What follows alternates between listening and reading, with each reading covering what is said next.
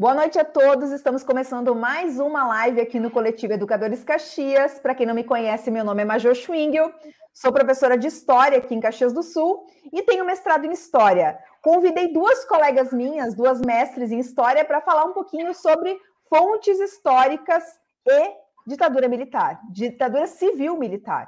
É um contexto histórico super polêmico, ainda mais nos dias de hoje, mas necessário falar sobre essa temática. Né? Nós estamos num evento sobre ditadura militar desde o dia 1 de abril e a última live será a semana que vem, então, esse evento sobre ditadura civil-militar. Para conversar comigo, eu convidei, então, Janaína Vedoim Lopes, mestre em História. Boa noite, Jana.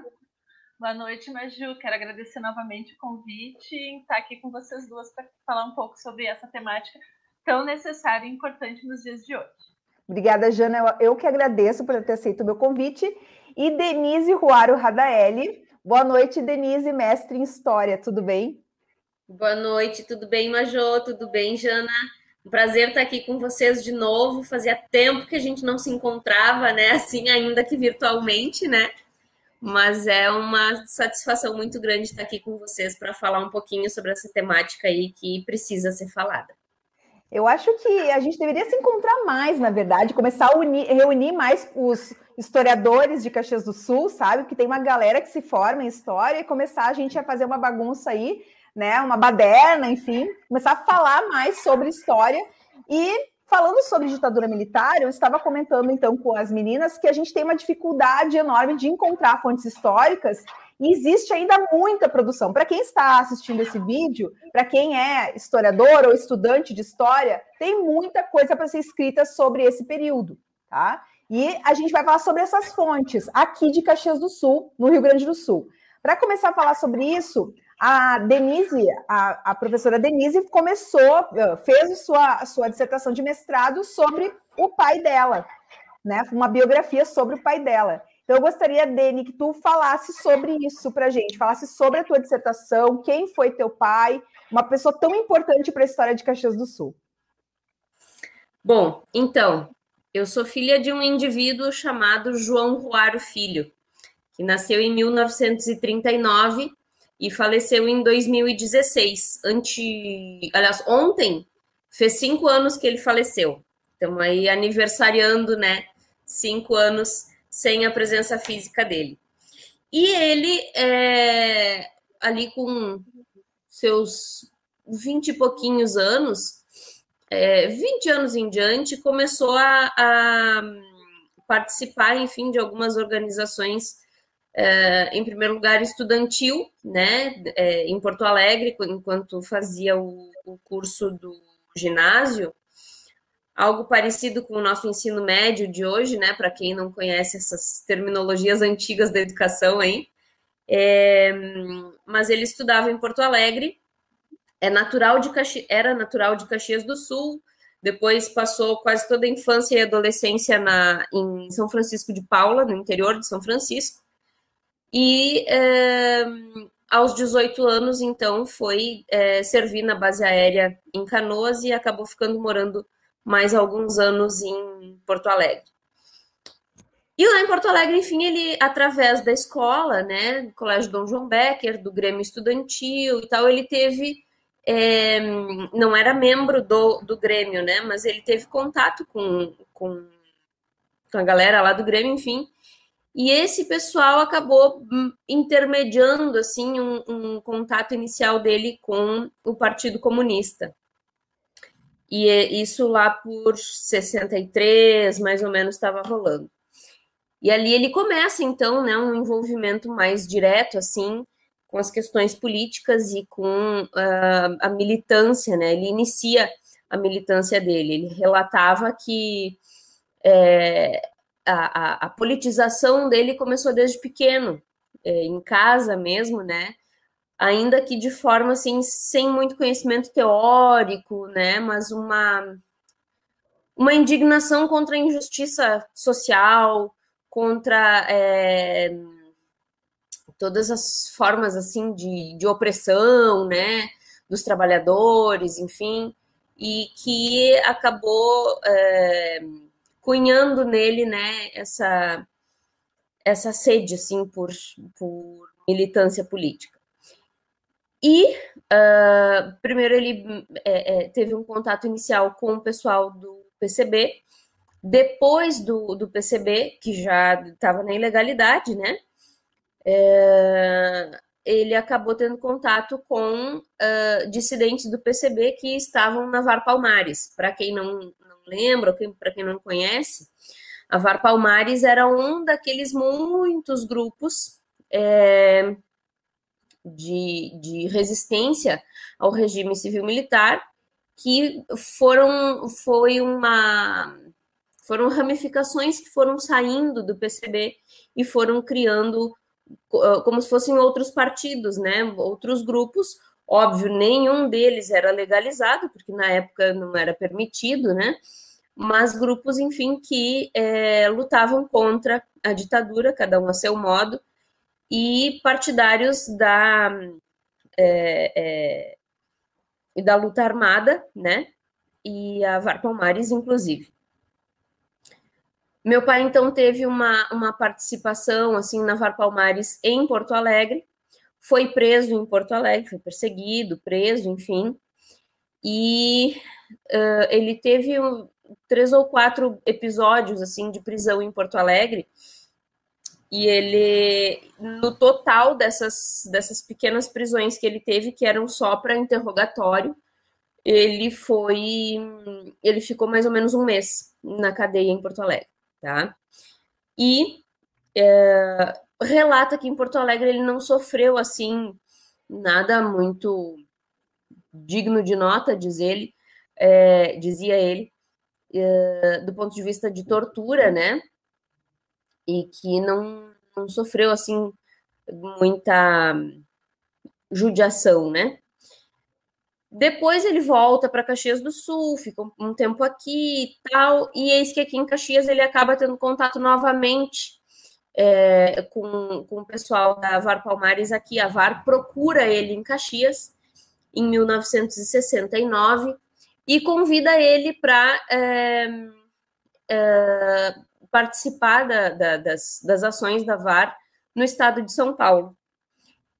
Então, ele, no finalzinho de, de 1969, em dezembro, ele parte para São Paulo, ele acaba se instalando na cidade de Osasco, e lá em Osasco, a, a, a função dele era para ser de uh, divulgação, né, de conscientização política, junto aos trabalhadores. Então, ele deveria se infiltrar no meio da massa de trabalhadores nas fábricas e, uh, e assim conseguir né, ir arregimentando mais é, partidários para a luta da VAR Palmares.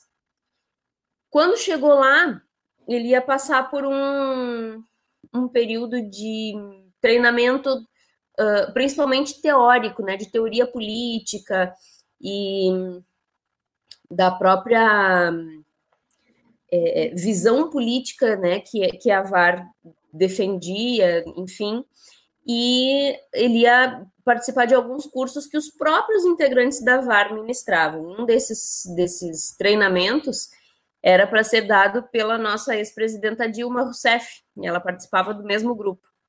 Inclusive, já, já teve entrevistas que ela deu em que ela menciona até o nome dele, ela é, chegou a recordar dele em alguns momentos. E ela. Só que ela foi presa, né? E a partir da prisão da Dilma e de mais alguns integrantes que estavam assim mais na cabeça da VAR, a polícia na época, isso já em janeiro de 1970, início de janeiro, a polícia é, acaba desmantelando né, a, a cúpula da VAR Palmares. E o meu pai, a partir da, da, dos interrogatórios que eles fazem, que eles fizeram com a Dilma e outros companheiros, é, acabaram chegando ao endereço também do meu pai, onde ele estava é, morando lá em Osasco há um mês no máximo, né? As datas, eh, nas fontes que eu consultei, as datas não são bem exatas, não tinha data de passagem de ônibus, nada, né? Então, é tudo mais ou menos, assim, numa entrevista ele disse que foi num dia, mas daí não bate com algum outro documento, enfim. Mas ele foi para São Paulo em, em, dezembro de 69, em janeiro de 70 ele estava preso, né? Então ele nem chegou a, a, a fazer esse trabalho, né, de, de conscientização política junto do, do setor de massas que eles chamavam da VAR Palmares. E é, depois de ser preso lá em São Paulo, lá sim, ele foi apresentado né, a, aos, aos instrumentos de tortura mesmo da ditadura, sofreu fortes espancamentos, choques elétricos na, naquela cadeira do dragão, né? É, teve outras. Uh, um golpe que ele sempre falava muito, que é um golpe chamado telefone, que eles é, dão um, ele dizia que era um tapão de campanha nos dois ouvidos ao mesmo tempo e que esse tapão de campanha bilateral assim ele ele deixa a pessoa absolutamente zonza, alguns chegam a desmaiar, né? E ele inclusive ficou com perda auditiva permanente, né, como sequela para o resto da vida. Existiam alguns uh, a partir da dessa desses episódios de tortura, meu pai nunca mais gostou de música porque ele dizia que a música era cheia de pequenos intervalinhos, ela era toda picotadinha. Por quê? Porque algumas frequências sonoras ele não ouvia. Então, quando chegava assim, num, num, alguns trechos das notas musicais, assim, que era eh, bem suave, sutil o som, ele perdia, né? Então, ele dizia: a música para mim perdeu a graça. Ah. E uh, que mais que ele sofreu de tortura. Não chegou aí para o pau de arara, ele sempre frisava muito isso.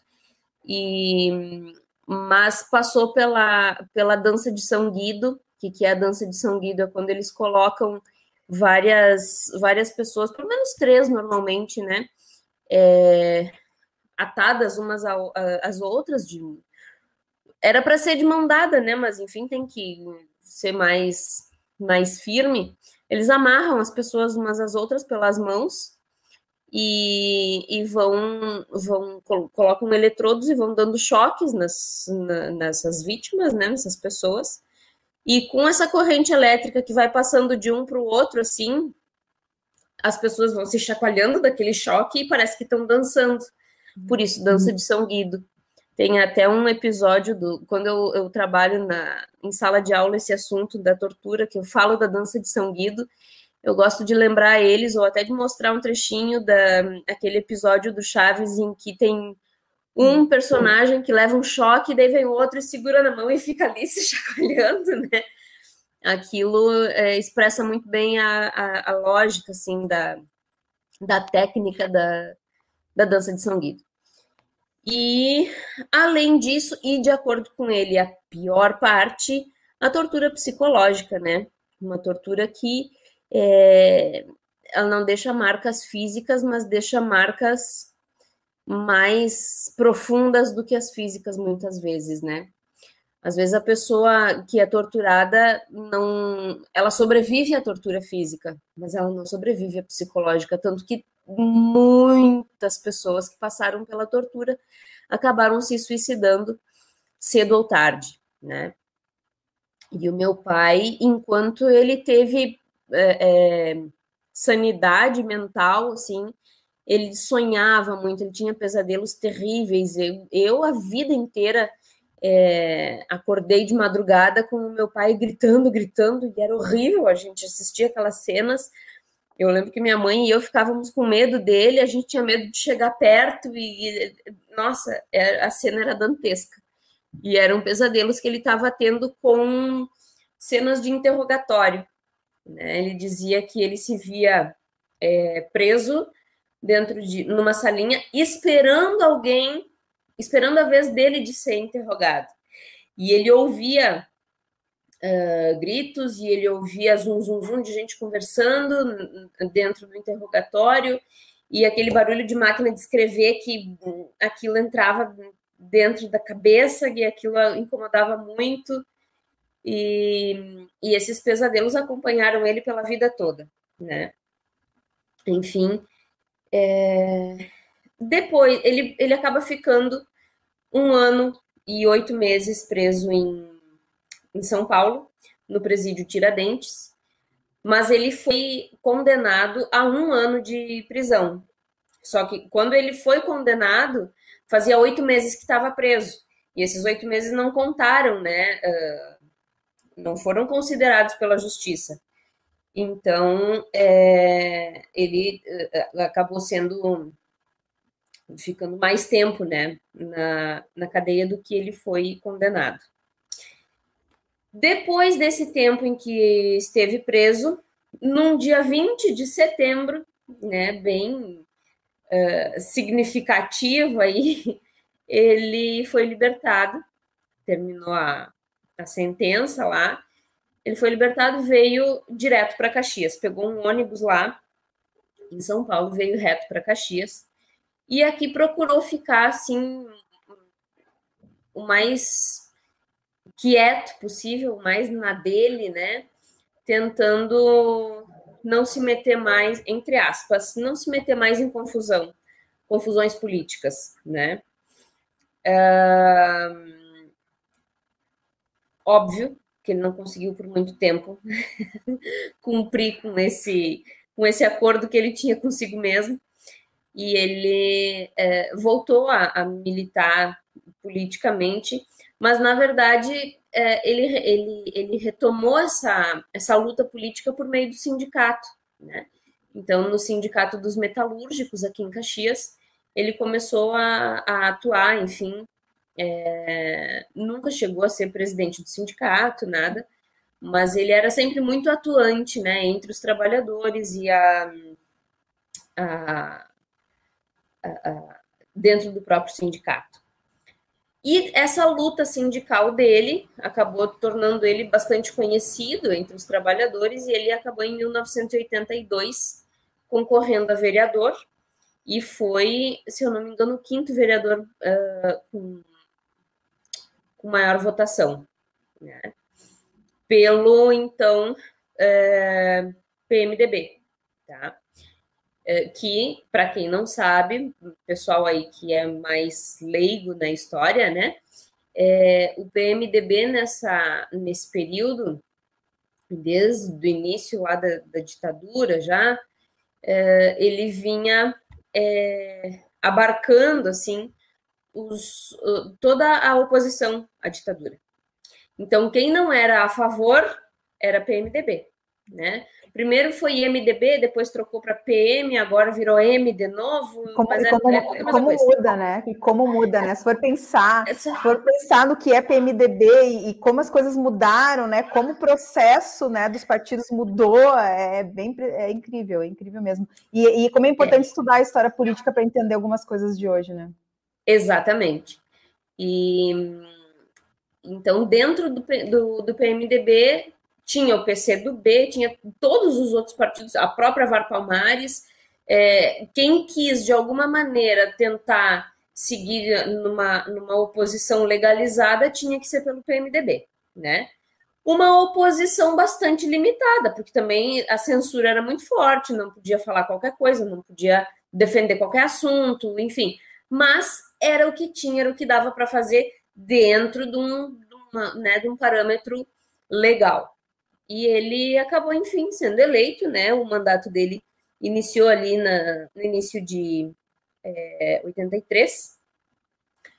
E, uh, e a, minha, a minha pesquisa de mestrado versa sobre essa trajetória dele contra o regime militar. Então, eu tive perna né, para pesquisar até quando ele se elege vereador. E, inclusive, tem uma, uma cobrança aí, né, dos, dos, nossos professores aí que eu dê sequência, né, porque afinal de contas ainda ficou bastante coisa por falar, que daí seria bem específico da história de Caxias durante a, a, a reabertura política, né, a redemocratização. Para pesquisar isso tudo, uh, o que que eu usei? Fui atrás de quê, né? as, as primeiras ideias assim de, de, de, pesquisar sobre a história dele, de fazer uma biografia, vieram a partir de documentos que a gente tinha em casa, tá? Então, que eu até chamei na dissertação de é, acervo particular João Ruaro Filho. Então, tem até uma sigla bonita lá na, na dissertação que eu criei para esse acervo, né? uh, mas, enfim, eram documentos pessoais dele, de identificação, uh, certidões de vários tipos, certidão de reservista. É, eu até fiz uma, uma cola aqui para não esquecer nada. Comprovantes de escolaridade, carteirinha de sindicato, carteirinha de órgão estudantil, reportagens de jornal em que aparecia alguma coisa falando nele, é, correspondências, fotografias da época. Então, esse foi, assim, o, o núcleo de onde eu parti, né? Uh, busquei também muito, né? A minha, a minha pesquisa é, tem uma, Eu diria que pelo menos 50, mais de 50% dela está é, tá baseada na história oral. E essa história oral, parte dela eu busquei no arquivo histórico municipal de Caxias do Sul, o arquivo histórico municipal João Espadari Adami, fica na rua Júlio de Castilhos, ali mais ou menos atrás do Zafari, para quem conhece Caxias. E é, essas é, entrevistas, né, essas fontes de história oral que eu busquei no arquivo histórico de Caxias, uh, elas fazem parte do banco de memória do, do, arquivo, tá? Eles têm um banco de memória riquíssimo e à disposição ali. Qualquer cidadão chega lá gratuitamente, sem, em épocas sem pandemia, não precisava agendar nem nada, agora certamente não é bem assim. Mas considerando tempos normais aí, que um dia vão voltar, Uh, a gente chega ali, pesquisa pelas palavras-chave que tiver interesse. Eu pesquisava sempre pelo nome dele, né? Para focar assim onde é que tinha material que é, é, fizesse alguma referência, porque a minha pesquisa era uma biografia, né?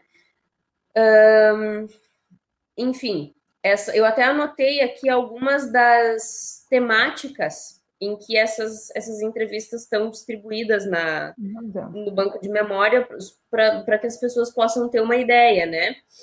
Uh, além, tem duas entrevistas do meu pai, uma de 2013 e uma de 2004, lá no arquivo. Além dessas duas entrevistas, uh, tem entrevista de muita gente, evidentemente, muito caxiense, muita gente de fora de Caxias, que em alguma medida teve é, contato com a cidade durante a época do, do, regime militar, enfim, e em outras épocas também. Claro. É, uma das, das temáticas que a gente pensa é política, dois pontos, Partido Comunista Brasileiro. Né, dentro dessa temática, eu pesquisei duas fontes, né, duas entrevistas, uma do meu pai e uma do seu Domingos seu Domingos. o sobrenome do seu Domingos agora. Mas é do seu Domingos. E ele, é, que também era militante e, e, e, militou junto com meu pai no PCB aqui em Caxias, né? Uh, além da entrevista do, dele e do seu Domingos, tem a, a temática Guerra e Revoluções eu achei muito interessante, mas não cheguei, é, é, é, não, não deu tempo e eu não era o objetivo da pesquisa também. Eu não cheguei a questionar lá no, no arquivo histórico o porquê dessa nomenclatura, mas a temática é Guerra e Revoluções, Revolução de 1964, Prisioneiros Políticos. Ai, né? ai, ai. Quem, quem, será que foi o historiador que registrou isso? Em que momento? Então, né? tem, tem, outro, em que momento, né? Veio Exatamente. Daqui a pouco, em que momento né, que veio, de repente, até durante o final da ditadura, em que veio isso e aí registrou-se. Que, que interessante, porque aí já tem uma referência do, de quem é que estava no arquivo neste momento. Exatamente. Eu acho que não era, eu acho que não era nem historiadora é, vai saber. Provavelmente. Vai saber. Uh, e outra temática que a gente tem ali, onde eu encontrei referências ao nome do meu pai. Tem muitas outras temáticas do mesmo período, com um assunto muito semelhante, né? Mas é política, regime militar de 1964, prisões e torturas. Tá? Então, é, de acordo com a, a, a, triagem, enfim, a categorização que eles faziam da, das entrevistas, eles iam é, definindo essas temáticas.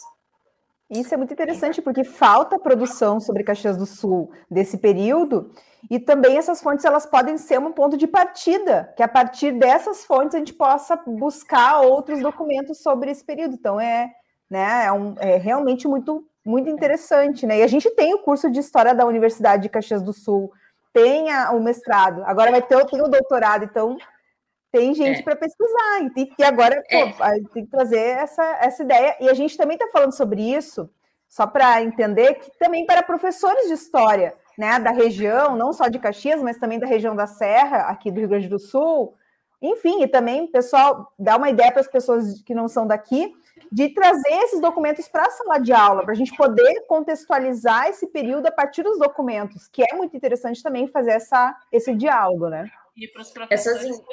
e para os professores só, né, para ajudar um pouquinho mais, tem mais dois espaços que tem material, por exemplo, uh, uh, o memori... não é memorial, o Centro de Memória da Câmara de Vereadores tem todos os jornais do Pioneiro digitalizados.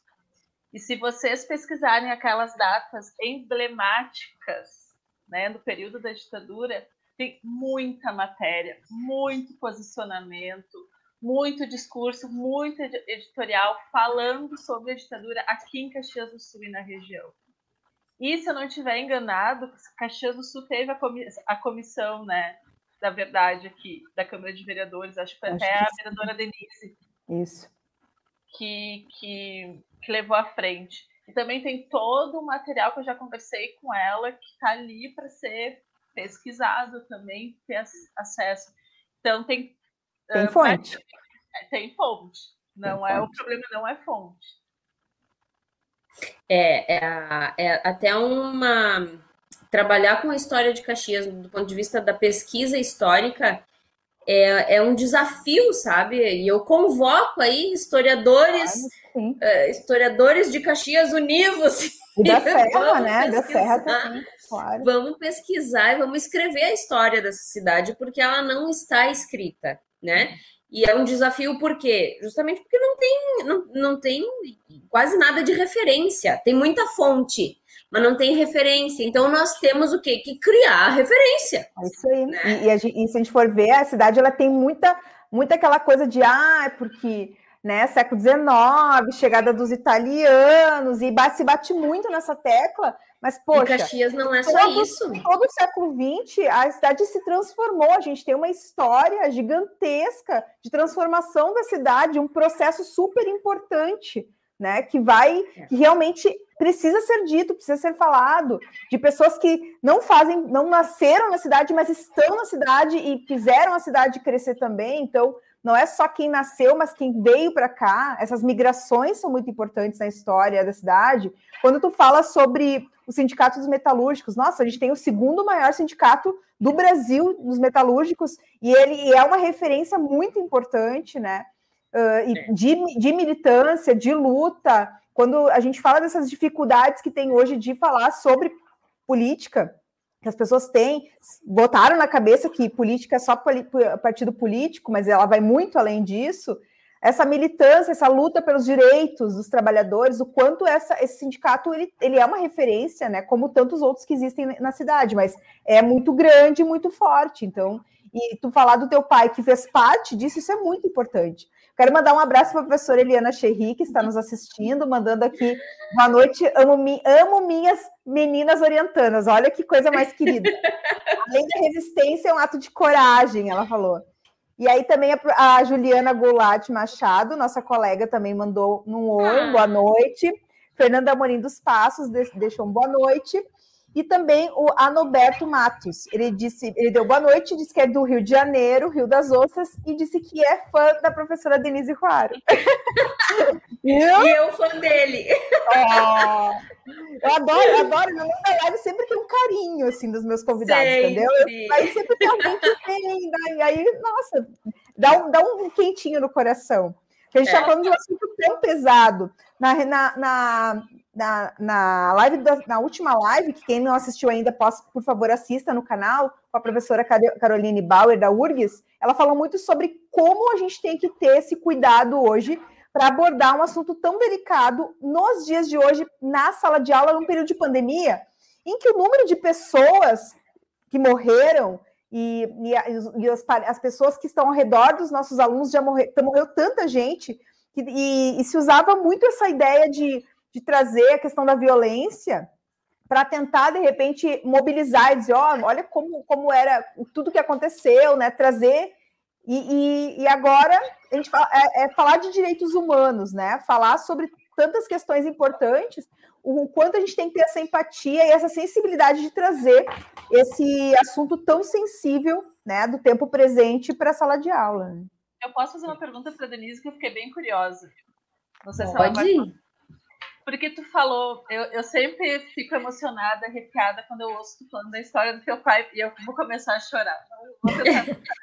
Porque eu fico imaginando como deve mexer isso na tua cabeça. Tu já, isso em aula tu já falou bastante pra gente. Mas tu conta isso, tu, chegou a dar esse, essa, essa matéria em sala de aula, tu chegou a contar essa essa tua experiência e como é que essa experiência bateu nos alunos, porque eu, todo momento que eu escuto histórias durante todo esse meu período de pesquisa em ditadura, eu sempre me emociono, eu sempre choro, porque é, para mim é uma dor que ela nunca vai cessar, sabe? Ela vai permanecer, eu acho que tu leva, teu pai trouxe ela, tu traz ela, tu vai passar isso para teus filhos, porque é como a professora Cherry disse, é a nossa resistência, né? Nos mantermos vivos, lutando por esse direito, né?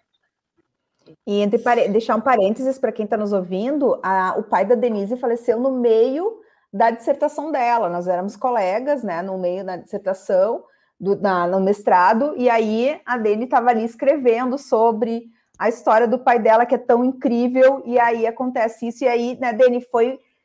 Eu acho que tu trabalhar esse luto da perda do teu pai, porque tu, tu, trouxe, ele traz todo esse sofrimento dessa, dessa carga emocional que a Jana está falando, essa coisa tão forte, porque eu acho que tu representa essa, esse vídeo é importante porque tu representa tantas famílias que acompanharam o sofrimento dos seus familiares, que passaram por esse momento tão difícil, e o quanto tem pessoas que negam isso. Eu acho que eu gostaria que todo mundo que estivesse assistindo e pessoas que eu conheço que negam, já negaram isso para mim, dizendo que não é, que não tinha acontecido, que não era verdade, que era, enfim, várias coisas que a gente ouve absurdas, que ouçam isso, porque sim, aconteceu, sim, existem muitas pessoas, eh, muitas pessoas morreram e tem pessoas que quem está vivo deve ser lembrado, deve ser falado cada vez mais, principalmente as pessoas que fazem parte dessas famílias, como ao teu caso, que conviveu com ele e escutou, cresceu escutando essas histórias, né, Deni? Faz parte da tua história, né? É, na verdade, o processo de negação, assim, na minha vida, né, na minha história, uh, iniciou bem antes do mestrado, né? É, em 2008, acho que foi, que eu tranquei o curso de História e eu resolvi que eu não ia mais estudar história, eu não queria mais saber disso, e eu queria fazer outra coisa. Eu, te, eu fui fazer umas disciplinas do design, me estrepei, assim, do primeiro ao quinto, né? que eu não levo jeito nenhum para arte, mas e descobri isso na prática lá na, nas disciplinas do design. Aí eu resolvi que eu ia fazer contábeis, Daí eu ia fazer conta o dia inteiro, eu não ia precisar pensar nessas coisas, né? E é, só que eu tudo, tudo, tudo que chamava a minha atenção era sobre história, sociologia, antropologia, arqueologia, geografia, todas essas ciências afins, assim, né, filosofia. E eu parava nas vitrines das livrarias e das, das uh, banquinhas de revistas e eu só olhava, só enxergava as revistas de história e dessas áreas de humanas, assim, até que um dia é, eu conheci o namorado de uma amiga minha e ela, eles são bem mais velhos que eu, e na época, ele é professor uh, universitário, inclusive, da área da economia, se não me engano e ele é, conversando, sem saber nada a meu respeito. No dia que ele me conheceu e conversando comigo e tal, não sei o que, eu comentei que eu tinha, estava pensando no que, que eu ia estudar, porque eu tinha parado a faculdade, queria retomar noutra área, não sei o que, e ele me olhou e disse: tem cara de história. Ah! Assim, assim, assim, na a, assim, a queima-roupa, sabe? Aí a minha amiga só me olhou, né? Ela disse: Bom. Fazer o quê? Tá todo mundo vendo, só tu que não enxerga. que coisa. E daí, né? aí eu resolvi encarar de novo e voltar, né? Muito tempo depois, inclusive fazendo terapia, eu fui me dar conta. E eu sou uma apaixonada por psicologia, onde ainda vou fazer o curso. O Anoberto é psicólogo, inclusive, que mandou beijo aí. E ele, é, é, eu acabei me dando conta que por que, que eu estava desistindo da história? Porque eu estava cada vez mais perto da história do Brasil recente. Eu não queria mexer naquele assunto, né? Era um assunto doloroso de eu não, eu não queria mexer naquelas caixinhas, né? E, mas enfim, resolvi encarar e fui. E, e nessa acabei, enfim, finalizando o curso, né? E, e a, a, essa ideia de pesquisar sobre a história do meu pai foi criando um corpo, assim, até pela, pela influência da professora Eliana, pela, influ, pela influência da professora Catani. Foi numa disciplina da Catani que eu fiz o projeto de pesquisa, que depois eu ajustei, incrementei e, e apresentei para entrar no mestrado. É, mas, enfim, é, uma vez só eu consegui trabalhar esse assunto em sala de aula, porque só uma vez eu estava uh, é, lecionando com o nono ano, né? Que é o momento onde a gente. Eu trabalho com ensino fundamental, que é quando a gente aborda esse período da história. O segundo ano que eu trabalhei com o nono ano já era pandemia, e assim, eu é até citei, assim, falei por alto, né? Uh, na, por alto por quê? Porque tudo foi meio por alto nesse ano de pandemia, a gente não conseguiu aprofundar muito em nada, né? Foi, foi bem superficial, assim. Então, o básico do básico do elementar a gente tra conseguiu trabalhar, né? E é, eu acabei falando por cima sobre essa questão é, da, da militância do meu pai, da minha pesquisa, e mandei para eles o link do vídeo que eu produzi no mestrado, né, uma videografia, para quem é, não conhece, enfim, a respeito desse assunto, videografia é um tipo de documentário mais puxado para o lado da história, né? É, tem toda uma, uma teorização, enfim, em cima, né? Umas características particulares, mas para quem não, não é do ramo, é um documentário que eu produzi no mestrado, foi o, o, o meu produto final. E é, encaminhei para eles. Alguns alunos disseram que assistiram, que curtiram, enfim. O que eu percebi na, durante o, o, aquele ano em que eu pude trabalhar presencialmente com eles, né, foi o seguinte: quando eu mostrei trechinhos do vídeo que eu produzi, que fala especificamente sobre a tortura. Alguns alunos, e, e tem um deles que eu acho que eu nunca vou esquecer a reação daquele menino, porque ele sempre dizia: Ai, Sora, mas é, esses caras aí que tu tá dizendo que falavam, que entregavam os outros eram uns cagueta. Onde é que já se viu? Se fosse eu, não falava. E se fosse eu, não apanhava quieto. Por que já se viu? Eu não sei o quê. E ele revoltado com aquilo. Aquela gente que fica apanhando de polícia e não. e nem se defende, né? E eu dizia para ele: não, querido, mas não Calma. é bem assim. Tu, tu não tá entendendo como é que era e tal. E não entrava na cabeça dele, ele não conseguia imaginar, né? Aí, quando eu mostrei aquele trecho do vídeo que fala sobre a tortura, ele ficou pasmo e ele disse: Ah, Sora, mas eu não imaginava que era tanto assim, que era desse jeito que acontecia. E é, não tem como o cara não falar, né? não tem como o cara não entregar, né? É. Entregar, é, entregar até o que, não, o que não é, né? Falar até o que não é, né? Exatamente. Falar que qualquer coisa que quiserem que fale, uhum. né? E tanto que nessas nas entrevistas que eu, que eu é, usei, tem é, relatos dos entrevistados que falam, né, cara, o que que, tu, que falam assim, é, é, é relatam que disseram para os seus torturadores, né?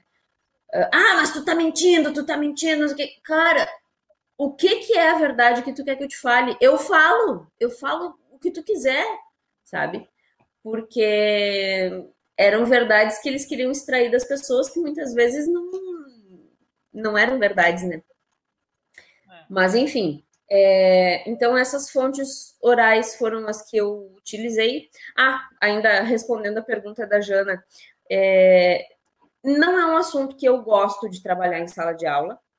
Eu trabalho porque eu tenho consciência que é preciso e que a gente tem que falar sobre o assunto e faz parte da minha profissão falar sobre isso, enfim. Mas eu prefiro, assim, ó, falar da Babilônia, eu prefiro falar é, do, sabe, da história lá do Império Bizantino do que falar da ditadura militar. Para mim é mais é mais difícil explicar, sabe? É, eu, eu começo a me, me bananar todo isso, claro, por uma série de questões é, afetivas, né? Eu começo a me confundir e tal, eu tenho que fazer um esforço mental enorme, assim, para conseguir manter uma linha de raciocínio, manter o pensamento e não me perder, né? E, enfim, não é um assunto assim fácil para eu trabalhar. Não é um assunto também assim que me. Como é que eu vou dizer? Eu, eu meio que criei uma, uma, uma carapaça, sabe? E eu visto aquela carapaça e entro para a sala de aula e trabalho e falo. Mas assim, não é uma coisa que me traga emoção no falar, que eu que eu choro e tal. Não, eu. Tu consegue ter esse sabe? distanciamento, esse distanciamento tu consegue ter.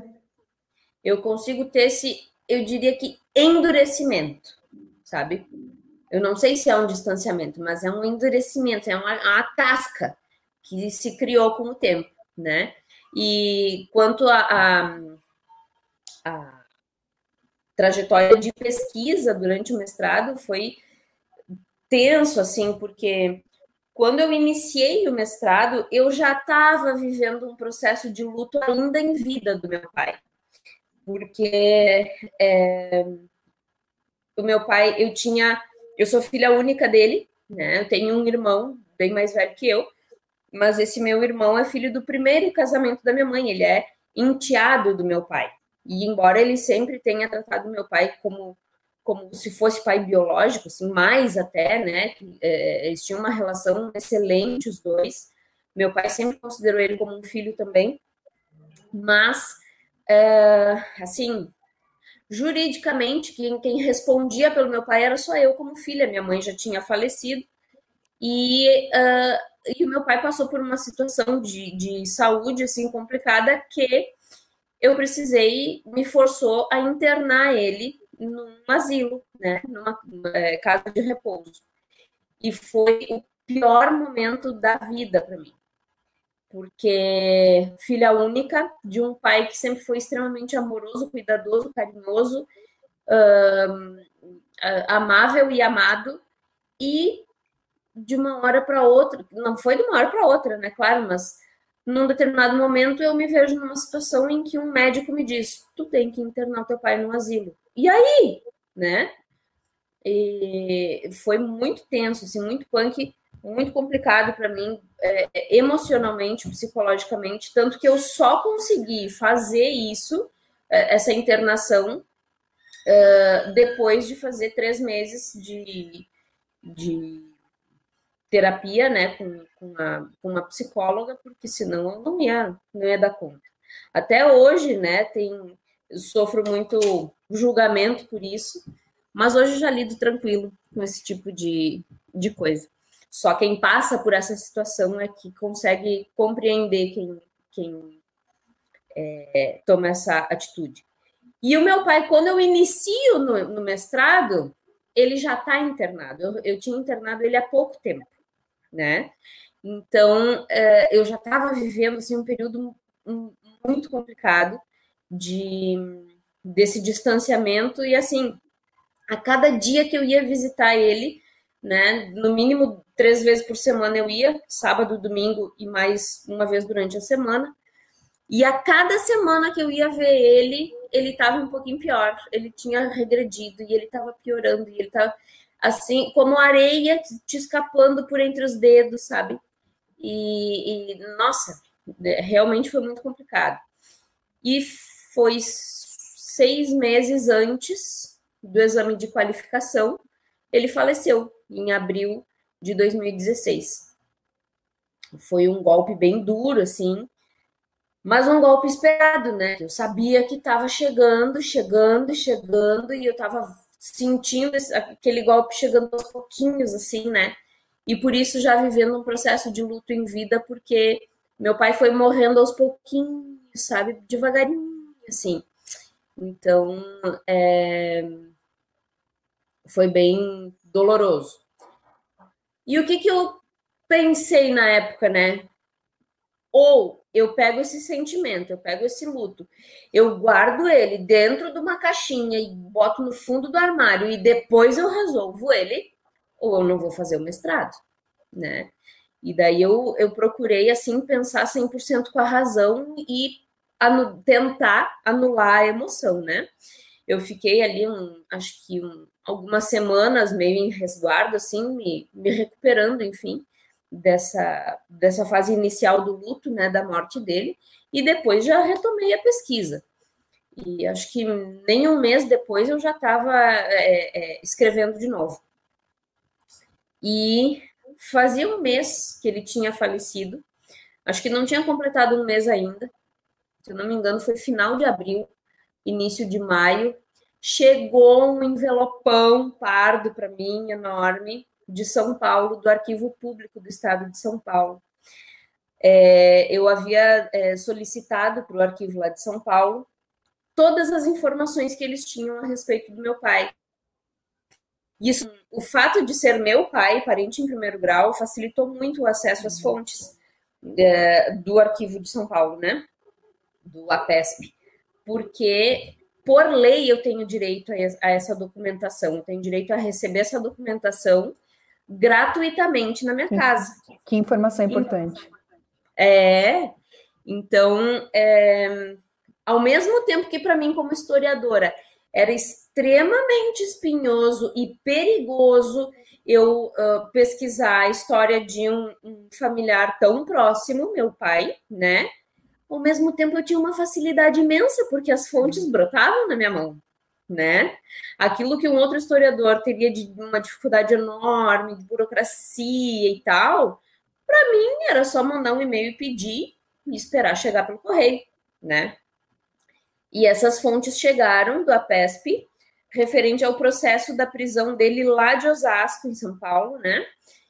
Uh, quase 100 páginas de, de cópias autenticadas autenticadas pelo próprio arquivo, né, público, e em cada, no verso de cada página tem lá um carimbo, uma autenticação do arquivo.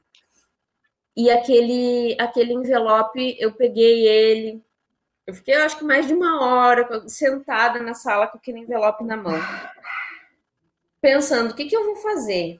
O que, que eu faço com isso aqui? Eu sabia o que tinha dentro. Aí, é, digo, bom, vou deixar aqui em cima da mesa. E em cima da mesa ele ficou semanas. E eu contei para a professora Eliana, eu disse, olha, o envelope chegou, mas ainda não deu para abrir. É. e, e ela, assim, todos os nossos professores, né, que estavam me, me, orientando, me co-orientando, e, e, a professora Catani também, que, que também me orientou, eles foram extremamente compreensivos e disseram, ó, o tempo que tu precisar, né? E, enfim, passaram-se algumas semanas ali e um dia eu acordei meio esquisito e então eu vou abrir esse negócio. Abri o envelope. A primeira folha tinha a identificação das digitais dele. Bah, ali eu já. Ai, aquilo já pesou na primeira folha. Porque quando eu olhei aquelas cinco digitais, dez, né, das duas mãos ali, mas aqueles cinco dedinhos ali carimbados, eu pensei, meu Deus do céu, quanto suor de, de, de, de dor esses, esses dedos não, não tem nesse carimbo aqui, né? Peso do documento. Exatamente. E, e, e o quanto aqueles dedos ali, quando foram carimbados, não estavam suados de apanhar, né? Porque o que, que acontece? As pessoas eram presas e não eram registradas, elas ficavam sequestradas em poder da polícia, né? Primeiro fazia-se um interrogatório preliminar, que era o grosso da tortura, tá? Depois é que essa prisão ia ser registrada e informada para a justiça. Até então, naqueles primeiros dias ali, no mínimo horas, a pessoa é, ficava uh, uh, detida sem registro algum. Então, em tese, ela nem estava ali, né? Tanto que algumas pessoas morreram na tortura nesse intervalo e não tem nada. A justiça não, não, não diz nada sobre elas. Por quê? Porque a prisão não foi registrada, né? A, a pessoa esteve presa, foi torturada, morreu, mas não tem nada registrado né? Inclusive pode-se até dizer, ah, mas isso é conversa da Denise, a Denise está falando, ela está falando com base no quê? Em que documento, né? Com base em uma série de outras documentações e pesquisas, enfim, que comprovam esse tipo de, de conduta, né? Mas, enfim, é, eu tive acesso a essas fontes lá do, do Arquivo Público do Estado de São Paulo, que é riquíssimo. Vale muito a pena quem se interessa pelo assunto buscar informações é, pelo site do arquivo e por e-mail. Eles são extremamente solícitos, são bem tranquilos.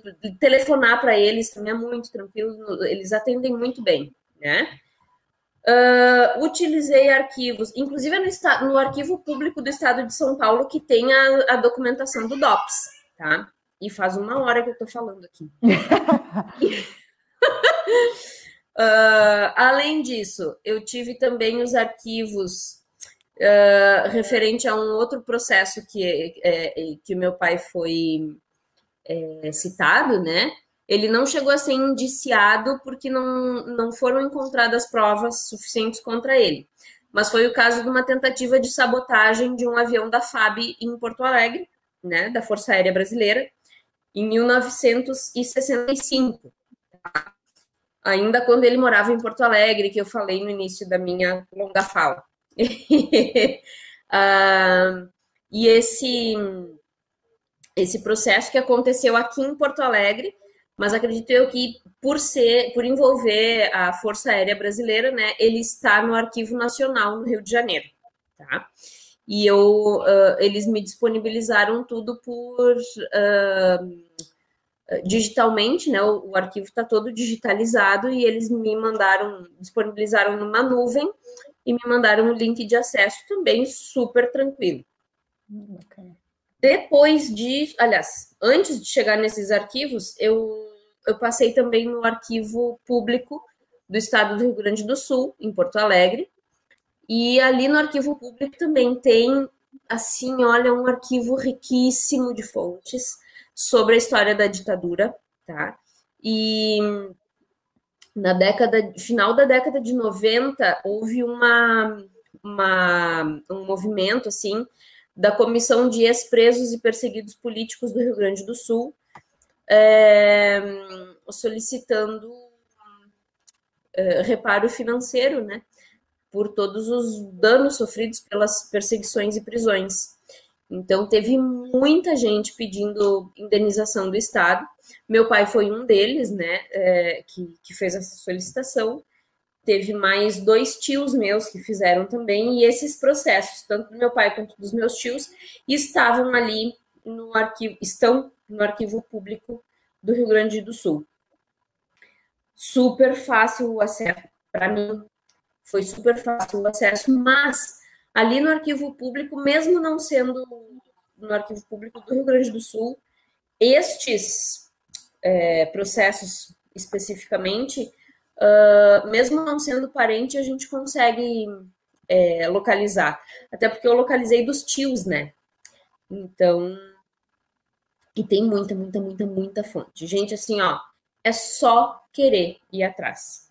Quanto à didatização dessas fontes para é, uso em sala de aula, no próprio Arquivo Nacional, no site do Arquivo Nacional, tem milhares de fontes, basta pesquisar, dedicar um tempinho ali é, para fazer uma triagem, enfim, ver quais fontes se, se encaixam no planejamento do professor, né? E dá para usar muita coisa, tá? Sem sair de dentro de casa, basta um link de internet. Sobre Além disso, aulas, sobre essas aulas à distância, pensando nas aulas, as aulas que nós estamos hoje, daria para pensar até num planejamento em que tu começa o plano, o planejamento de aula, uh, introduzindo o que é fonte histórica, né, fazendo os passos que são importantes para até chegar nessa fonte e a partir daí trabalhar com o contexto. A gente, querendo ou não, a gente trabalha nessa linha de tempo, trabalha nessa questão progressiva de, de, de uh, sexto ao nono ano, eu, eu até sugiro para os colegas, eu já fiz isso quando trabalhava com ensino médio, de convidar até a professora, a professora Eliana Cherry, eu já convidei para falar para um terceiro ano, e a Denise também pode ser convidada para falar sobre a, a, essa trajetória que é importante. Eu acho que a partir do momento que tu usa o contexto do aluno, fica muito, faz muito mais sentido né, quando a gente está trabalhando em sala de aula. Então, é uma ideia a ser, que pode ser aplicada, mas claro, tudo depende de planejamento, né? O é. próprio arquivo público aqui do Estado do Rio Grande do Sul, ele, né, quando estávamos em tempos normais, eles tinham oficinas com esses é materiais é que a Denise pesquisou. É e eram verdade. oficinas bem legais para os professores da rede pública.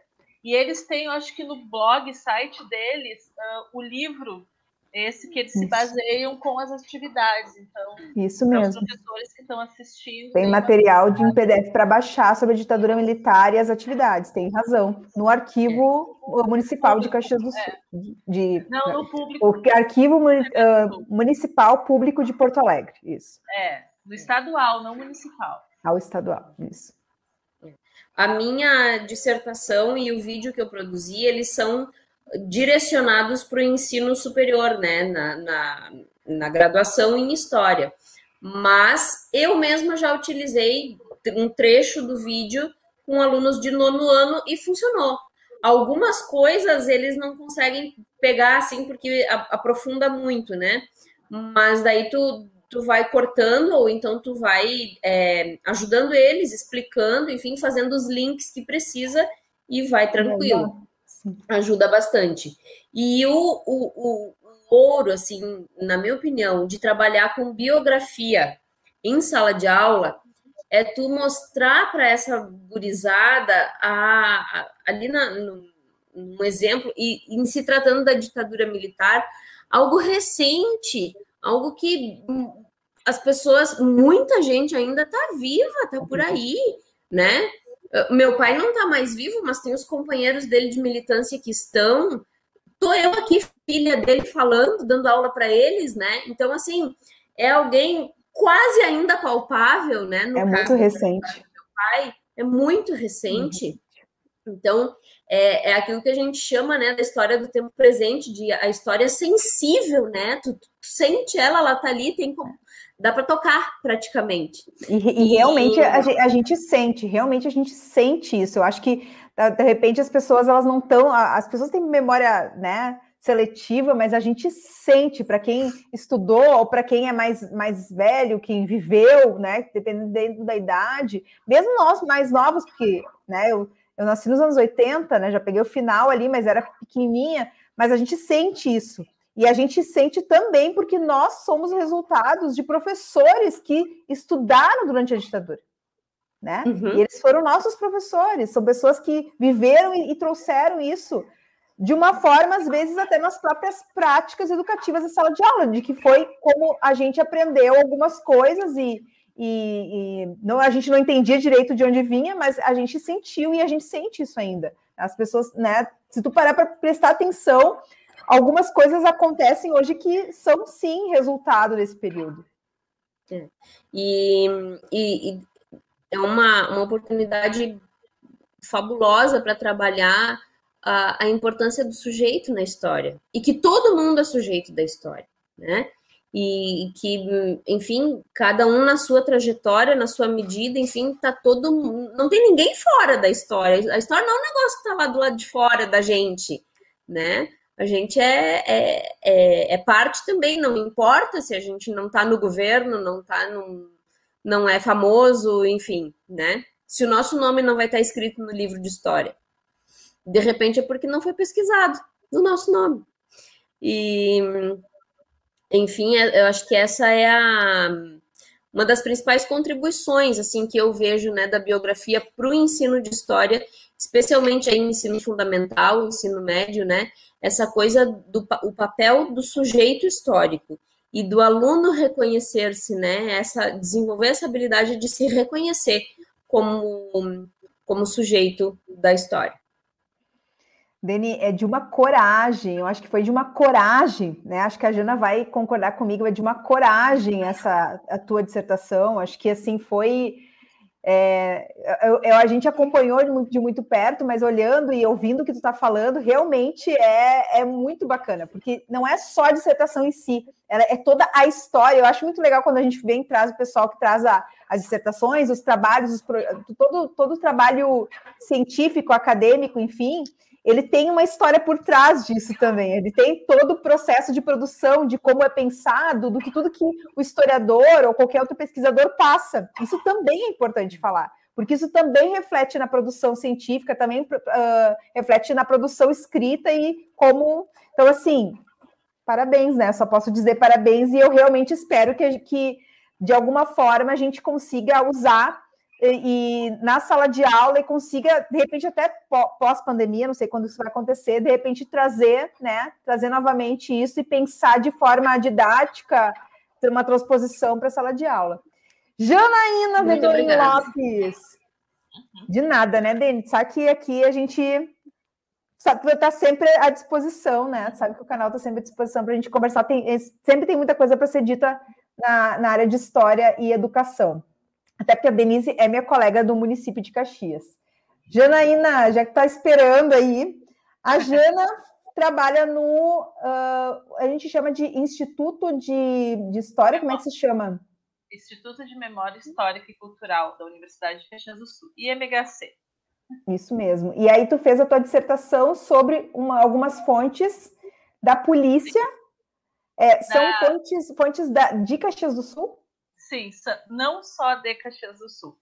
Bom, antes de tudo, assim, eu tenho que fazer um contexto histórico de como essas fontes documentais do período da ditadura apareceram uh, ali no MHC. Eu não sou de Caxias do Sul, então para mim escutar a história de Caxias do Sul, aqui não é da imigração italiana, é sempre muito interessante, muito instigante, porque ela não existe. Então, assim, por favor, professores, historiadores, pesquisadores, Colegas colegas, esqueçam um pouco esse lado que a gente já sabe da imigração italiana e vamos né, nos aprofundar em outras temáticas. Depois do puxão de orelha, volto a falar sobre. Cheguei em Caxias do Sul em 2015 para trabalhar aqui na UFS, no Instituto, e me deparo com o acervo da Polícia Civil, do período de 40, década de 40 até a década de 80. Bom, quando eu chego em Caxias do Sul, eu já tenho uma trajetória na militância pelos direitos humanos em Santa Maria, porque além de ser formada em História, sou formada em Arquivologia e fiz parte do Comitê Santamariense pelo Direito à Memória e à Verdade, que foi o comitê que deu o pontapé inicial para se uh, pesquisar como que foi a ditadura dentro da Universidade Federal de Santa Maria. Então, quando eu vejo aquele acervo uh, bagunçado ainda, meus olhinhos brilham. E eu disse assim, bom, de 1940 a 1980, Polícia Civil tem que ter alguma coisa referente à ditadura militar.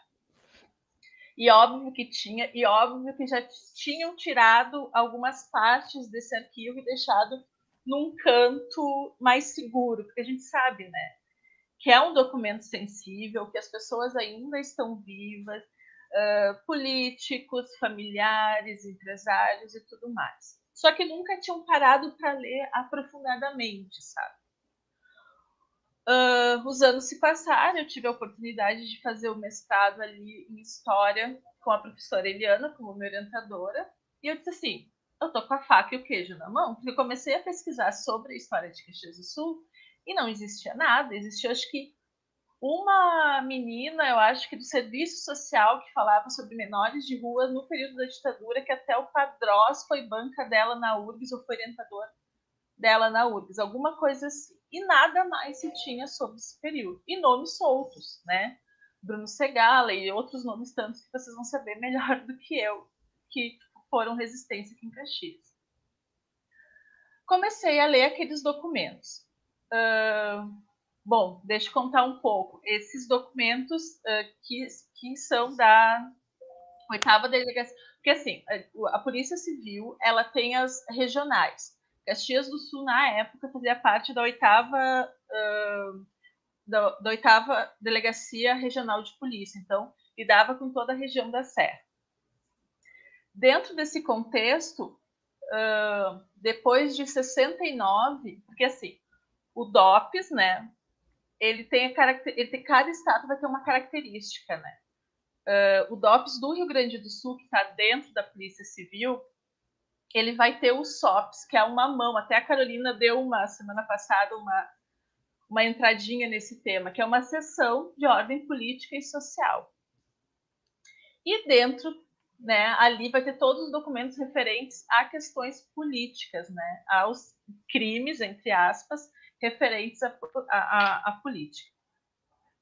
Então, uh, eu acho alguns desses documentos, é mais ou menos de 69 até a década de 80 eu encontro alguns, mas assim, já vou esclarecendo que, como a Denise falou, não existe absolutamente nada que vai falar sobre torturas, prisões ou atos de violência em Caxias do Sul ou em Porto Alegre. Até porque não iam registrar isso no papel, né? Sim, o que é, porque as pessoas sempre me perguntam: ah, então tinha.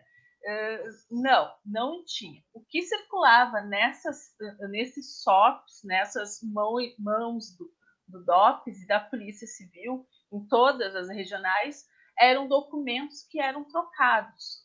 Por exemplo, vinha documento lá de Montevidéu, inclusive tem um documento que veio de Montevidéu com uma lista de perseguidos políticos, inclusive o, o Mujica está ali listado, que era para ficar de olho caso, né, viesse, né, estivesse no Brasil. E isso todas as polícias estaduais recebiam. Então não tinha especificamente só de Caxias do Sul. Especificamente de Caxias do Sul tem muito pouco, até onde a gente já viu. Porque, como eu digo, é um material que é muito amplo. Nós somos em quatro, em seis pessoas no Instituto que lidam com acervo de imigração italiana a acervo da UFS. Então, vocês imaginam que não, a gente não tem esse tempo todo estimado. Eu gostaria de ficar só ali. E fora isso, são documentos que eles estão bastante gastos pelo tempo. Então, eles demandam assim um cuidado de preservação, de conservação, um trabalho quase que manual para se preservar eles.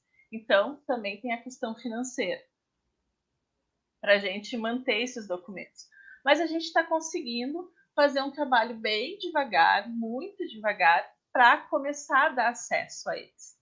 Era para em 2020 a gente se dedicar para eles, mas infelizmente a gente também está fazendo home office, não está sendo fácil trabalhar de forma física com eles. Uh, são documentos bastante importantes, mas como eu disse, eles não falam diretamente de Caxias do Sul. Mas uma coisa que eu sempre fiz e sempre faço quando pego eles é que quando, por exemplo, tem documentos falando que é para ficar de olho que os religiosos, principalmente os capuchinhos, né, os freis, eles estão sempre de reuniões em comunidades, mas eles não citam o nome desses capuchinhos aqui em Caxias do Sul e nem nada. Então, o que, que eu faço? Ah, o documento, sei lá, é de 1970. Eu vou lá para o acervo online da Câmara de Vereadores e procuro no pioneiro mais ou menos a data. Me canso em procurar várias datas para ver o que, que se está se dizendo, se, se estão falando alguma coisa sobre esse grupo religioso. E sempre tem. Sempre tem. Também uhum. quando se dá o golpe em 64, acho que ali pelo dia 4 de abril, já tem matéria falando sobre a Revolução em 64, sobre as pessoas que já foram para o DOPS em Porto Alegre, que já foram encaminhadas alguns dias depois, e que é batata, que nem disse, assim, é um, é um quebra-cabeça que tu vai montando. Cruzando tá, as fontes. É, é, ele não está claro. No final do meu mestrado, a, a curiosidade foi maior em das sessões. E também nas atas, se vocês forem pegar um documento do período e for na ata da Câmara de Vereadores, também vai fechar algumas informações que pode construir essa história. Então, assim, ainda é um documento que a gente não sabe muito o que, que tem. Eu trabalhei com essas fontes, porque além de fazer essas pesquisas para colocar dentro da minha pesquisa, eu também procurava no Arquivo Nacional, né, para ver, porque se alguém vier me pedir, eu sei que no Arquivo Nacional tem um, um documento igual, porque como eu disse, esses documentos todos eles eles circulavam em todo o Brasil. Então, se tem aqui em Caxias, vai ter lá nos arquivos históricos de Porto Alegre, no de São Paulo, no Arquivo Nacional do Rio de Janeiro. Para, se a pessoa que quer fazer a pesquisa, dar uma orientação, né? Porque eu realmente, nesse exato momento, a gente não está conseguindo dar acesso por falta de, de, da técnica mesmo, de preservar eles, de cuidar, de tratar eles e, e de dar uh, a melhor informação possível sobre eles. Uh, eu acho que mais basicamente sobre a minha pesquisa foi isso. Eu, lide, eu trabalhei com esses documentos, alguns que são, que são disponíveis no Arquivo Nacional, outros que estão uh, disponíveis também nos arquivos aqui do Estado porque, eu, porque a gente realmente não está ainda podendo dar esse acesso. Uh, outra coisa importante dizer que eu fui anotando enquanto a, a Denise foi falando é que é muito importante que uh, 2011, uh, com o governo da presidenta Dilma, que eu, eu ia fazer uma sequência de falas e acabei falando mais outras coisas que não deveria mas com o governo da presidente Dilma, em 2011, eh, se criou a Lei de Acesso à Informação Pública. E foi graças a essa Lei de Acesso à Informação Pública que tem um parágrafozinho lá que diz que todos os documentos que são referentes a crimes né, cometidos pelo Estado, que são esses principalmente do período da ditadura, tanto da, de Vargas quanto da ditadura civil-militar, eles têm livre acesso não interessa se tu é parente de ex-preso político ou morto, desaparecido, não interessa. Ele trata de crime de lesa humanidade, ele tem que ser dado o acesso. Então, hoje em dia, se a Denise conseguiu fazer o trabalho dela, assim como outros pesquisadores que fazem, é graças a essa lei. E a gente tem que estar muito atento também nessa lei, porque agora, com a questão do, da pandemia, em março de 2020, várias coisas foram mudadas nessa mesma lei, inclusive do acesso. O tempo de porque o quando tu entra com pedido de acesso à informação, tu tem entre 10 e 5 dias dependendo do documento. Eles aumentaram esse período e eles podem negar que tu tem acesso ao documento. Então, tipo, eu, que, eu quero dar muita ênfase a isso, porque uh, é, como vocês viram, é muito, foi muito importante para a Denise a reconstrução dessa história. É muito importante para entender Caxias do Sul e que se a gente deixar passar que essa lei do acesso acabe, a gente não vai ter história. E a gente entende agora com a CPI criada por que, que eles querem acabar com a lei de acesso à informação, que não vai se ter documento. Eu não sei. Isso, é uma, isso é uma luta, isso é uma luta dos historiadores, mas é uma luta de, to de todos, porque ter o direito ao acesso à, à, documentação, isso é um direito de todos. Então, não seria apenas dos historiadores lutar por isso, né? Não é, não é apenas é, de todos nós. Porque que nem eu digo, é, é, eu sempre dou ênfase assim. Uh, tanto o governo da, os governos né, democráticos eles deram muita ênfase nessa questão do acesso à informação. Então, se a gente perder isso, a gente não vai ter história. A última foi que eles queriam que todos os documentos fossem produzidos via digital, via né, uh, tecnologias, e uh, fosse, por exemplo, os documentos que estão no Arquivo Nacional, eles fossem digitalizados, vamos dar um exemplo, e porque ocupa menos espaço, obviamente, e o resto fosse eliminado botado fogo, jogado fora, enfim, porque é massa. Só que não é assim que se funciona, porque quantas coisas tu perde, por exemplo, num computador, num sistema? E eu ia te perguntar, Jana, a partir do momento que tu digitaliza, entra num processo de digitalização, provavelmente quem é que vai ser a pessoa, quem serão as pessoas que vão escolher o que pode e o que uhum. não pode ficar? Né? Porque Sim, a gente já tem, a gente já a gente já tem, quando se fala do, da produção histórica, a gente já fala que uh, o, o, historiador ele tem essa, esse poder nas mãos de escolha do, do, recorte, de quem ele vai falar, do que ele vai falar, vai sempre é uma escolha, né? Toda é uma condução de escolhas. Agora, a partir do momento que tu escolhe que, o, qual documento pode ou não pode ficar no arquivo, isso é muito perigoso, isso é muito perigoso. Deixa eu só eh, um parênteses, a Juliana, eh, a Ju falou que no, no chat que Caxias ainda é, faz parte da oitava delegacia de polícia regional, tá? tá tinha falado, estava na dúvida se estava, ainda isso. faz parte desse espaço. A Ju, a, Ju no, a Ju no mestrado sempre me orientava nessas questões da polícia civil, porque ela faz parte da polícia civil. É. E, e, esse acervo ali que a gente está no instituto ele é muito importante. E eu tenho eu tenho isso de preservar tenho ele como meu mas de preservar para dar acesso. As pessoas vêm me pedir e eu realmente não consigo dar porque como, como eu disse eu tentei ajudar a Denise procurando material sobre o pai dela e a gente não encontra porque não tem nomes. Eles apenas falam que aconteciam reuniões que os metalúrgicos se reuniam na determinada igreja acontecia acontecia isso. Até os mormons em Caxias do Sul eram mal vistos porque eles falavam da situação uh, de Caxias do Sul. Mas, no, mas nos documentos não tem nome das pessoas, é isso? Não, não tem absolutamente nada. Absolutamente nada. Nomes de pessoas de Caxias do Sul, que é a curiosidade que todo mundo tem, eu não achei nenhum. Eu não achei nenhum.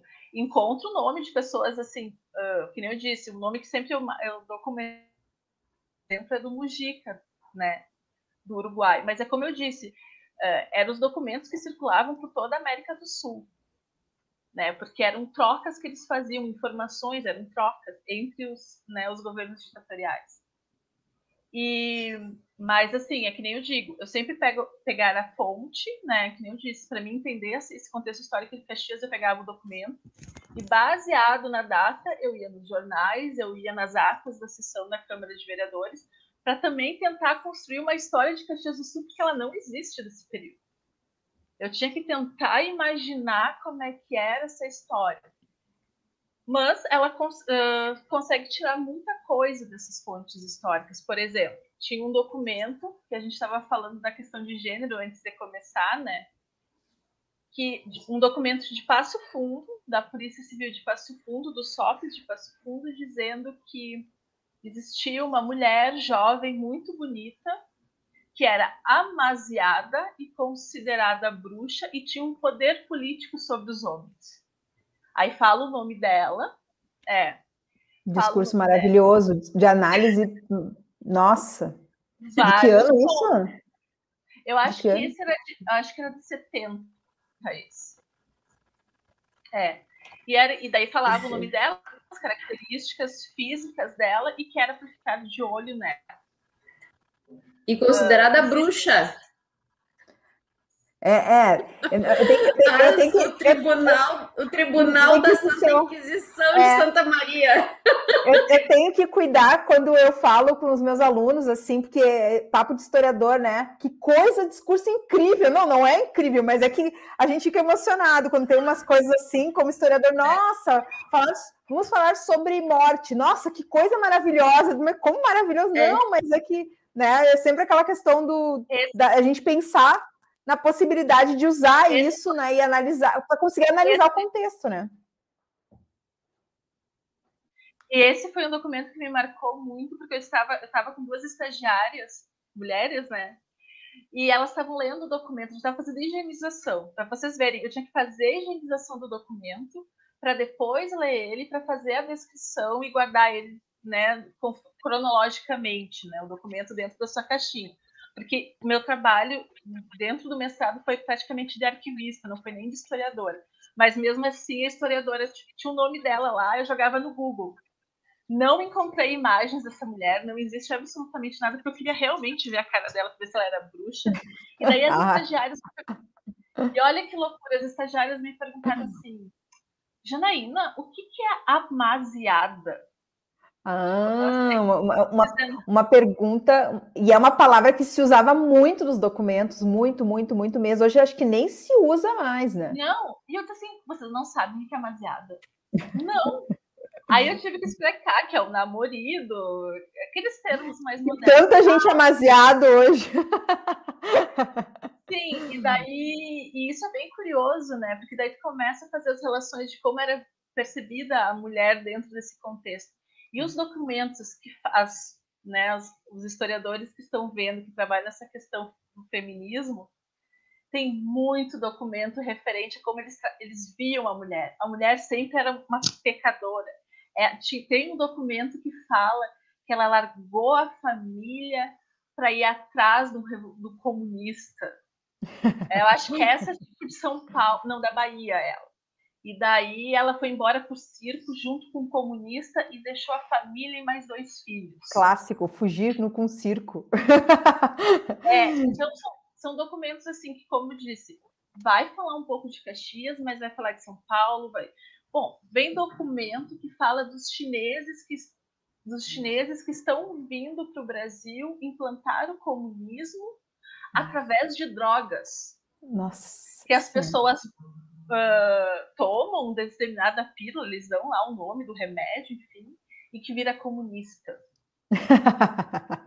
então, assim, essa é a loucura dos documentos que eles produziam. Assim. Que bacana. E, e, tu, quando tu fala dos anos 40, tu tá pegando a Era Vargas ainda, né? Tu tá uhum. pegando o período da Era Vargas, né? O Estado Novo. Então, ainda, então, de repente, tem algumas coisas né? Deve ter coisa muito interessante também sobre essa de como funcionava aqui no Rio Grande do Sul essa, esse sistema da Era Vargas ainda. E,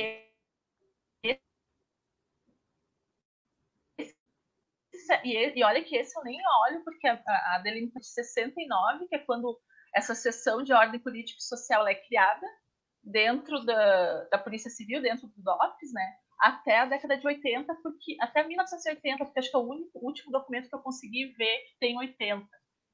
Então, e é uma coisa muito interessante que esses dias eu estava pesquisando, porque eu quero continuar a minha pesquisa, mas não sei ainda por que linha. Mas daí eu quero ser mais historiadora para me emocionar, assim, escrevendo e contando uma história. Um, eu me liguei que em 60, pesquisando nos jornais do Pioneiro, acho que há 15 dias atrás, eu me liguei que em 1969 foi quando se cria o, essa seção de ordem política e social. E vocês sabem aonde que foi a reunião de todos os delegados da Polícia Civil, uh, da Polícia Civil, não dos delegados, quando há essa mudança administrativa dentro da Polícia Civil? Onde? Caxias do Sul. Isso, isso do Rio Grande do Sul, tu está falando? Do núcleo do Rio Grande do Sul. Em Caxias. Sim, a Polícia Civil. Tem significado. Não vou me lembrar. Não vou me lembrar muito o nome do hotel que foi, mas até o hotel eu anotei aonde que foi. E foram 15 dias o jornal Pioneiro noticiando essa mudança da Polícia Civil, da criação do SOPS no Rio Grande do Sul, e depois, durante a semana, uma semana antes desse evento e uma semana ao longo do evento, dando matérias sobre esse evento. O, a formação do SOPS, ele é citado no jornal? Não, ele não é. é ah, não, tá. Ele, ele, não é citado. É, é, é uma uh, mudança administrativa. Ah. Apenas isso. Então, e, e bate com o mesmo período daí. 1969 bate e bate. Outra coisa muito interessante, se vocês forem procurar a festa da uva em Caxias do Sul, todos os presidentes. Tá travando, Jana. Presidentes. Oh? Tá travando? É, tá travando. Tá travando? Travou? Agora voltou. Voltou, voltou. É, vai, vai e volta. Que tiveram no período da ditadura. Não te preocupa, a live é assim, é via é internet. O que, que tem os presidentes? Agora tu começou a falar festa é. uva, qual a fofoca? Qual a fofoca da cidade?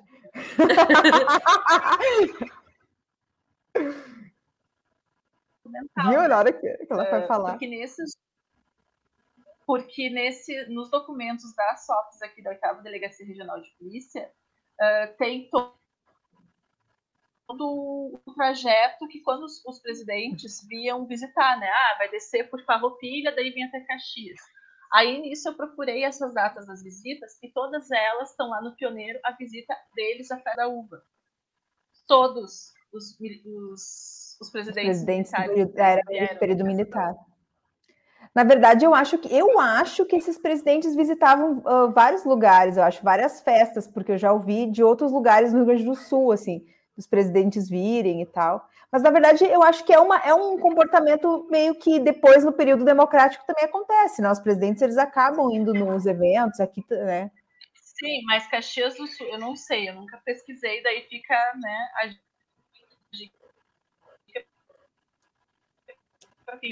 quiser pesquisar bailes, jantares, até eles chegarem aos pavilhões da festa da uva.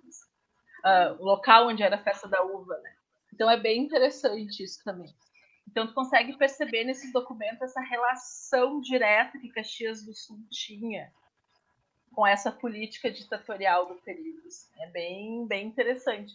Mas é um período que, infelizmente, como eu disse, tem pouquíssima pesquisa, é um quebra-cabeça. E como a Denise disse, tem muito documento e é uma. Uh, e principalmente. E principalmente conversar com as pessoas que viveram o período.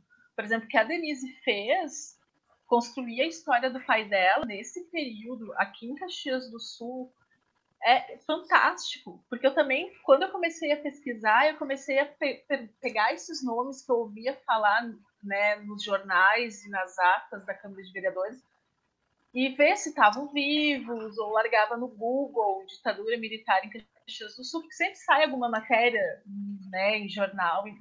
Só que a maioria morreu e está morrendo, e daí a gente não tem nem a oralidade deles, né? Deixa eu fazer uma pergunta de leigo para quem não conhece os documentos da ditadura militar, tá? É, a, tu falou que aqui em Caxias nós tínhamos o SOPS, que era um braço do DOPS, é isso? É isso? Essa é a lógica? Isso. O, o, nós tínhamos o núcleo do DOPS em isso Porto é Alegre, né? No Palácio da Polícia. É isso, né? Se eu não me engano. Isso. Eu pergunto isso porque a Denise falou que o pai dela foi preso, uh, foi em São Paulo, né, Deni? Aquela que ele foi preso, e aí tu consegue documentos do arquivo e... de São Paulo uh, com, nome, com o nome dele. Como é que esses documentos DOPS, daqui não têm é, nome? Esse DOPS em Porto Alegre. Pode falar, Jana, desculpa. É que fica travando, pode falar. É que assim, ó, é, é que eu acho que o processo foi o processo de, do pai dela, que daí acho que vem ah. em todos os documentos que estão com o nome dele. Não foi isso, Denise. É isso? É o processo, por isso, Deni, que tem o nome dele? É, na verdade, quando eu entrava em contato com os arquivos, uh, eu pedia para fazer a busca nominal, né? Buscar pelo nome dele. E uh, o processo que meu pai é, teve envolvido e foi acusado aqui no Rio Grande do Sul está no Arquivo Nacional do Rio de Janeiro, não está no nosso arquivo estadual, uhum. né? Porque é o processo envolvendo aquele, aquela tentativa de sabotagem do avião da Força Aérea Brasileira, né? Então, esse é, saiu do âmbito estadual, né? A, a, Por isso. a investigação, né? E, daí e caso... uh... pode falar. E eu acho que o caso do pai da Denise, como ele já estava no âmbito federal, ele já estava no, uh, uh, uh, não tava, não tava. que estavam uh, que estavam no poder judiciário federal, eles já foram direto para o Arquivo Nacional e eles já tratados desde 2005 está esse processo. Então, eles têm escrito o nome das pessoas certinho, então é muito mais fácil procurar e achar. Ah, o que não acontece Entendi. aqui em Caxias, porque realmente a gente está num processo de formiguinha desde 2013. Ah, e uma coisa bem curiosa. Pode falar, Jana. Não, pode falar, Denise, depois eu falo. Tá. E só para complementar aí, né, deixar os nossos teleouvintes aí com, com gostinho de quero mais, um spoilerzinho da nossa próxima live, né? Que a gente vai trazer aí uns depoimentos bem bacanas, bem interessantes. E um desses depoimentos, não sei se ele, se ele não falar, eu vou perguntar. É, ele conta que é, ele sofreu tortura, ele sofreu espancamento aqui numa delegacia da Polícia Civil em Caxias do Sul, a portas e janelas abertas. É, é, Enquanto ele apanhava dentro da delegacia, ele via pessoas caminhando na rua. E, a, e as pesquisas é, se justificam, e eu justifiquei muito fortemente a minha pesquisa de mestrado e o meu projeto né, é, de, de pesquisa, uh, porque se tem uma, um, uma, uma falsa impressão, especialmente assim na, na comunidade em geral, né? Quem não é da área de história, se tem uma falsa impressão de que nas cidades de interior, assim, que, que sai das grandes capitais, que não existiu repressão e que não existiu resistência, né? E sim, existiu repressão, sim, em Caxias, existiu resistência, sim, em Caxias, teve tortura, sim, em Caxias do Sul, né? Mas é óbvio que isso não vai estar nos autos da polícia, né? Assim como não estava nos processos que eu, que eu consegui lá no Arquivo Nacional, no Arquivo Público de São Paulo. Como é que a gente chega na tortura? Na história oral. É no relato de quem viveu aquilo.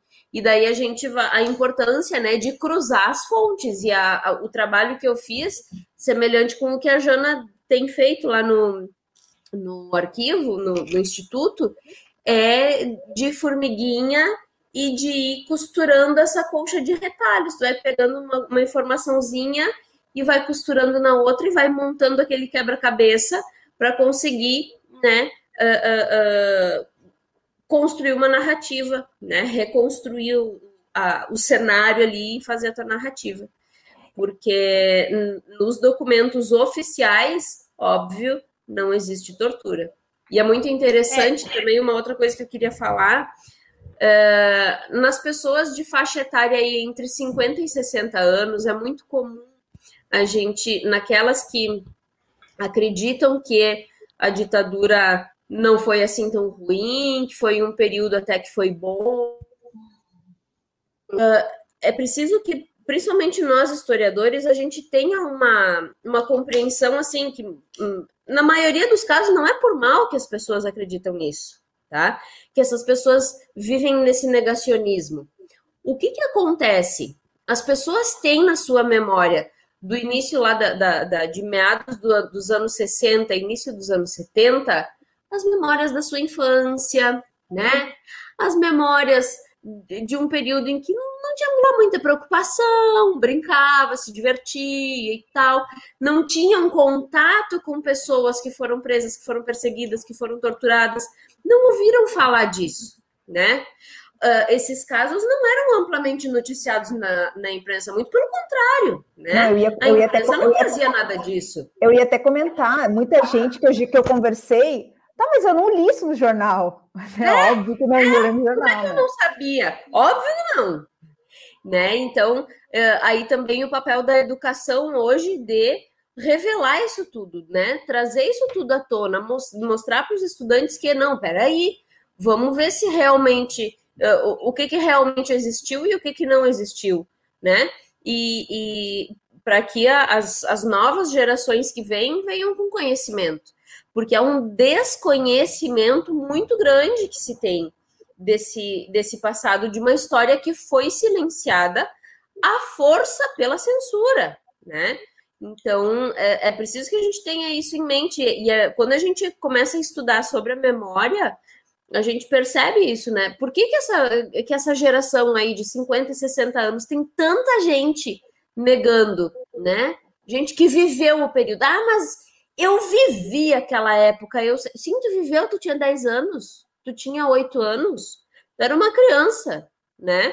E se tu não teve um contato bem direto e, e, e muito próximo com alguém que, que, que fez parte da, da resistência, é óbvio que tu não ia saber.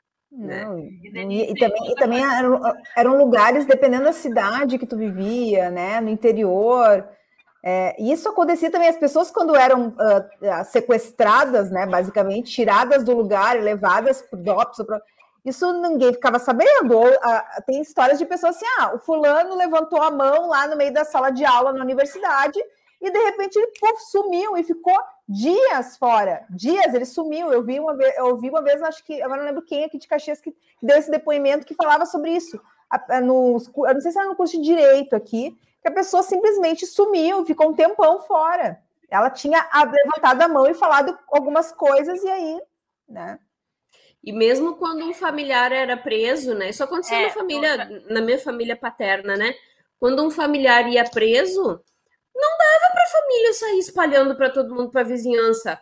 Ah, o meu irmão aí tá preso em tal lugar. Ah, mas tá preso por quê? Era melhor dizer que tinha roubado do que dizer que era se a família começa a espalhar, a repressão vem para cima da família. Antes da família começar a espalhar, a repressão já vinha é. só para se ligar, né? Só para dizer, ó.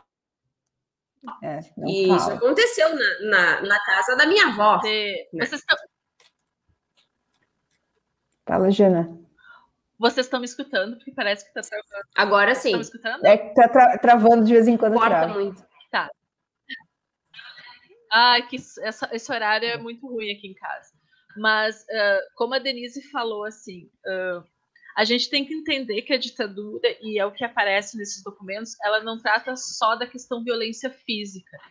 A questão de psicológica, de tu ser espionado, de tu estar tá sendo observado, de tu não conseguir falar o que tu pensa, uh, tu não expor para os seus semelhantes, o que está acontecendo, ou o que pode acontecer, ou se cuidar, é muito horrível. Eu imagino as pessoas caminhando na rua e assim, olhando o tempo todo. E não é à toa que a gente volta hoje em dia a falar né, da Lei de Segurança Nacional, não é à toa que tem lista de jornalistas que falam bem e falam mal do governo. Não é à toa que existem os robozinhos aí que ficam olhando as redes sociais das pessoas. Então, assim, a gente tem que cuidar muito dessa liberdade que a gente tem, sabe? Porque ela teve um preço, é ela foi com suor e muito sangue, e não foi só, e a questão não foi só violência, e é isso que os documentos mostram. Não é a questão só de chegar e bater, porque é como a Dilma uma vez disse, eu acho, a dor ela passa, mas eu acho que a questão psicológica de tu ter que entregar um companheiro, de tu ver a tua família. Gente, a gente não pode esquecer que hoje vem documentos que crianças foram torturadas. E não foram torturadas fisicamente. É. Foram to... E é os relatos sempre mostram isso. Foram crianças que viram os pais praticamente mortos depois de horas e horas de sessão de tortura. Existem relatos e documentos da prática de tortura de colocar criança de 5 anos de idade dentro do caixão e mostrar para os pais dizendo ou tu fala ou elas vão ficar para sempre nesse caixão. É isso aí. E, e a gente precisa falar sobre isso. E a gente está revivendo isso para se dizer em lei de segurança nacional de novo, para se falar sabe? E ver jornalistas que estão sendo processados ou ativista social que está sendo preso, a gente tem que prestar atenção, sabe? Para a gente não voltar a ter um DOPS aí com outro nome, com a gente sendo investigado. A gente, professor de história, eu venho da Universidade Federal e Caxias, a UX foi a mesma coisa. Tinha uma salinha do lado da, da sala do reitor, com militares. E esses documentos eu não sei na UFS, porque eu nunca tive acesso a isso, e eu não sei se tem, mas quando eu estava estudando na Federal de Santa Maria, a gente teve acesso a alguns desses documentos, que eram produzidos dentro do campus. Aliás, uh, Jana, a, o Instituto então, ele, assim, ele tem, ele tem esses gente... documentos. Desculpa, ele tem esses documentos da UX, eu não sei se tu pode falar sobre isso, ele tem documentos da UX nesse período também, de registros que aconteciam dentro da UX? Então, vou te dizer uma coisa que eu também já procurei. No Instituto não tem absolutamente nada. Hum. Nada. Eu imagino, eu imagino que aconteceu o que aconteceu com vários documentos da própria, das próprias universidades. Eles voltam à sua origem e são eliminados. Esses que a gente tem, teve, que eu tive acesso na federal, eles fazem parte do projeto Rondon. Sim. E a gente conseguiu, assim, com muita sorte, assim, três, quatro documentos, mas foram produzidos dentro de um sistema ditatorial, dentro de uma universidade pública. Claro. E isso acontecia que em é um... escola, isso em privada e assim por diante que é uma outra realidade. Bom, meninas, a gente está quase duas horas de live. Eu queria agradecer e queria lembrar, que é o que a Denise falou antes, de semana que vem, na sexta-feira, né, Deni, vai ser. Nós vamos fazer uma live, a Denise vai entrar comigo, para a gente poder conversar com duas pessoas de Caxias do Sul que viveram esse período da ditadura militar. Vamos falar sobre esse, sobre esse período tão importante, né, que é, que é sim, a ditadura militar civil-militar, porque a gente, quando a gente fala de ditadura militar, a gente acha que apenas os militares estavam ali, estavam atuando. Não.